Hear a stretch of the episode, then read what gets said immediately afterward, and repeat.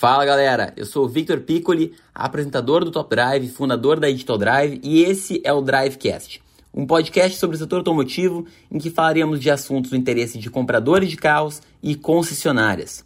Eu sou um entusiasta da inovação no setor automotivo e espero te impactar positivamente com esse episódio. Depois de escutar esse episódio, eu quero um feedback teu sobre o que achou lá no meu Instagram, arroba Victor Piccoli. Me segue para mais conteúdos do setor automotivo. E pessoal, antes de ouvir esse episódio, eu quero deixar muito claro aqui que eu já testei a fundo vários carros da Ford. Recentemente eu estive com o Ford Bronco que a Ford enviou para mim e eu curti demais o carro, achei ele sensacional. Tem um vídeo de mais de 30 minutos meu testando ele lá no canal Top Drive. Também testei recentemente a Ranger Black e definitivamente é uma das melhores picapes à venda no país. Então eu quero deixar bem claro que eu reconheço que é uma marca que faz os seus produtos serem muito bons. A crítica que consta nos próximos minutos está relacionada à situação de K e EcoSport sem atualização nos últimos anos, que culminou aí com o fim da produção desses carros. E o exemplo dado da minha experiência na busca pelo melhor negócio junto a uma das concessionárias se limita apenas às pessoas envolvidas naquele caso. E, obviamente, não representa a rede de concessionárias da marca, que certamente oferece um ótimo atendimento. Como é que a Ford fecha três fábricas, tira sua produção aqui do Brasil, uma produção histórica, e ainda assim, no dia seguinte, as suas ações se valorizam em 3% na Bolsa de Nova York? 3% favorização quando saiu a notícia de que ela ia fechar as fábricas no Brasil. Isso mesmo, pessoal. Os investidores da Ford entendem que esse é um movimento positivo para a marca. Todo mundo pensou, aí, coitados, fechou, já era, nossa, Ford, caraca, que pena. Os investidores estão dando assim, olha, estão tirando o foguete para cima com essa notícia de que a Ford está saindo, tirando sua operação do Brasil. Pessoal, a pandemia ela encurtou o caixa de infinitas empresas ao redor do mundo, certo?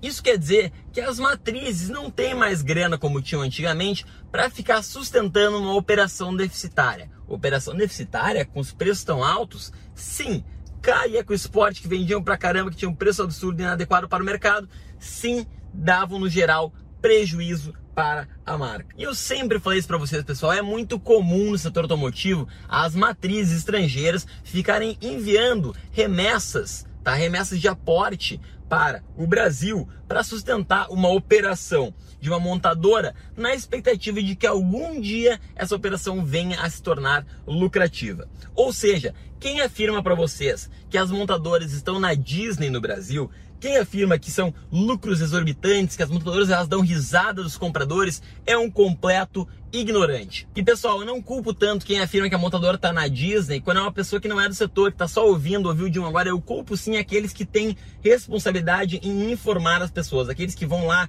fazem um vídeo falando e falam besteira.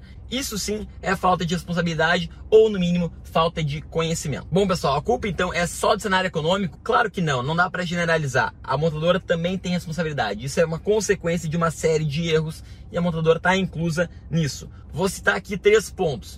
Primeiro, a ausência de um plano de investimentos. A Fiat foi lá, apresentou bilhões de dólares a serem investidos, a Chevrolet planejou investir bilhões aqui no Brasil, a Ford não tinha um plano bem definido. O que daí deixa de fazer sentido ter todos os incentivos que existem no Brasil para que a indústria automotiva esteja por aqui. Sim, existem incentivos, apesar da carga tributária ser altíssima, elevada, absurda, foram criados diversos programas de incentivo ao longo dos últimos anos. Então, quando uma montadora ela não apresenta um plano de investimento, deixa de fazer sentido a sua existência aqui para o desenvolvimento do nosso mercado. Segundo ponto muito importante, eu posso chamar de ausência de product market fit. Vamos, vamos simplificar o negócio. A ausência de produtos melhores, tá? Eu falo há muito tempo, pessoal, que as montadoras, elas precisam obviamente, evoluir, elas precisam reinvestir o seu dinheiro, elas precisam trazer produtos cada vez melhores, os consumidores são cada vez mais exigentes. E não é o que aconteceu com K e com EcoSport. EcoSport então nem se fala. Faz anos que eu falo disso. Não deveria ser uma surpresa somente agora que eles saíram.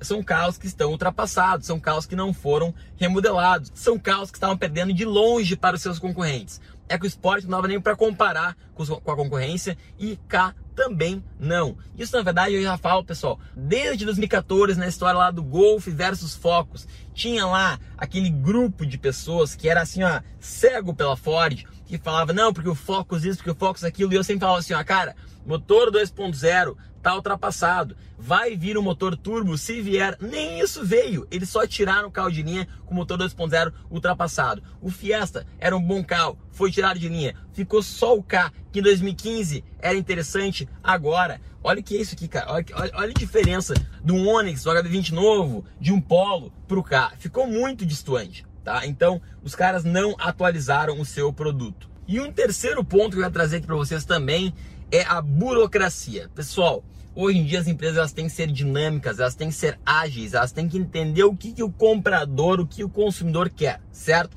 Então eu vou contar para vocês um caso aqui. Vocês sabem que eu tenho essa lista de ajuda aqui que a pessoa se inscreve e ela pode ser selecionada para um auxílio para comprar o seu carro. Ok, teve uma cliente, tá? Uma compradora que ela bateu o pé que ela fazia questão, ela não queria outro, ela queria o EcoSport. Nunca tinha comprado um carro na vida, claro, não entendia de carros, não quis ouvir e falou assim: quero o EcoSport e ponto, acho bonito e ponto. Eu falei, ok, vou pelo menos então tentar conseguir procurar o melhor negócio possível para o EcoSport. Sugeri lá, já que é o EcoSport, pegue então o manual, enfim, fiz a busca, tá?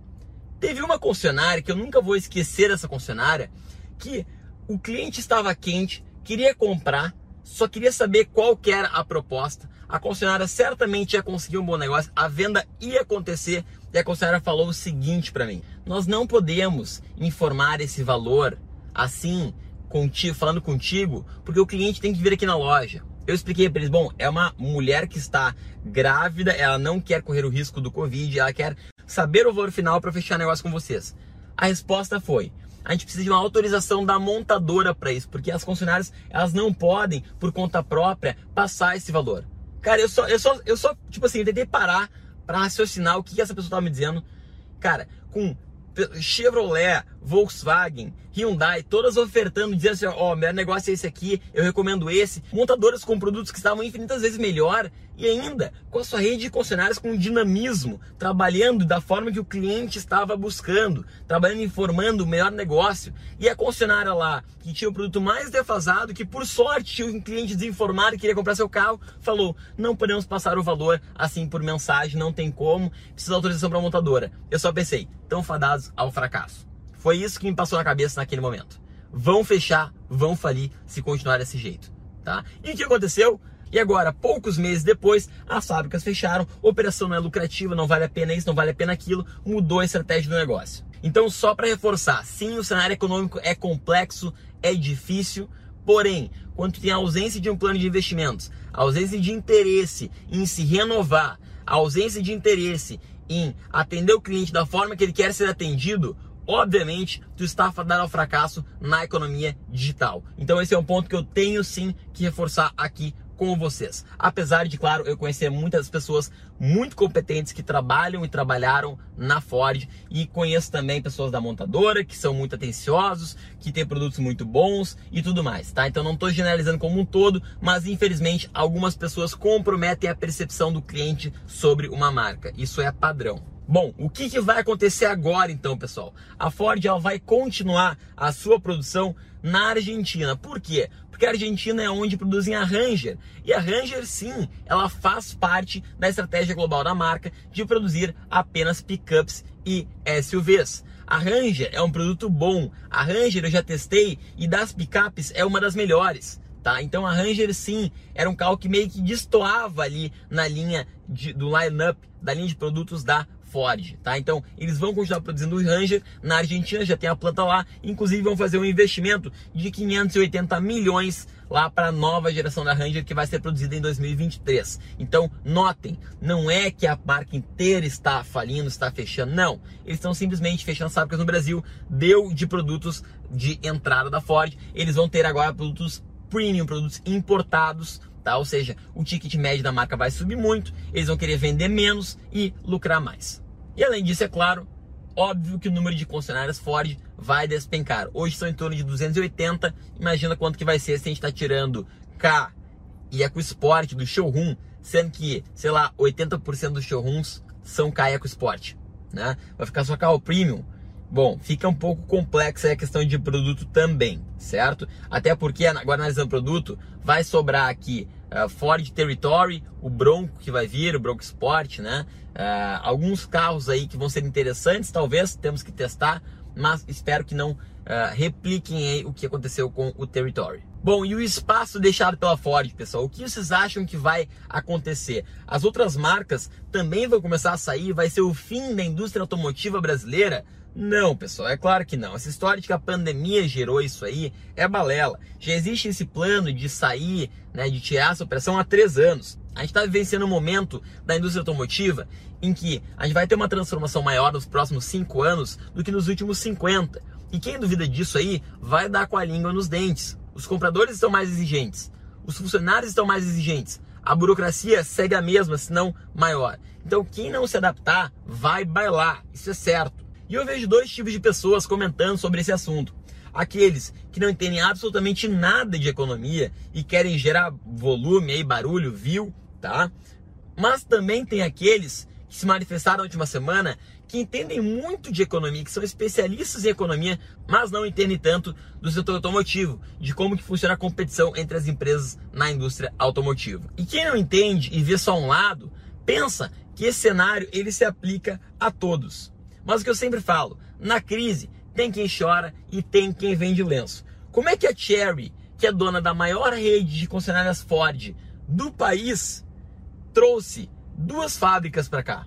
Como é que a Cherry está bombando agora, evoluindo desse jeito? Alguém vai tomar esse espaço que vai abrir da lacuna aí da Ford. Será que vai ser GM, Fiat, Volkswagen? Será que vai ser Cherry? Acho que a Cherry vai usar muito bem esse momento. Acho que isso é um chute que eu posso dar agora sem muito, muita informação, tá? Posso estar errado, mas eu acho que, por exemplo, para a própria Caoa Cherry, que tem um monte de concessionária Ford, faz sentido eles ampliarem o número de concessionária Cherry, eles trocarem de Ford para Cherry.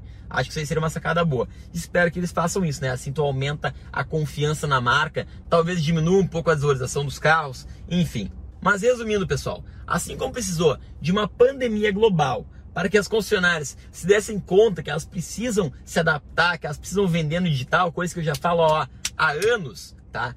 Precisou então do encerramento da Ford no Brasil para as pessoas entenderem que não deveria comprar EcoSport. Já tinha falado isso aí há um bom tempo.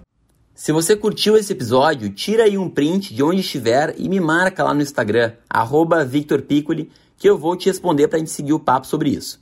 Marca lá que eu vou fazer questão de te responder. Combinado? E não deixe também de me acompanhar lá no Top Drive, hein? Feito, valeu, abraço!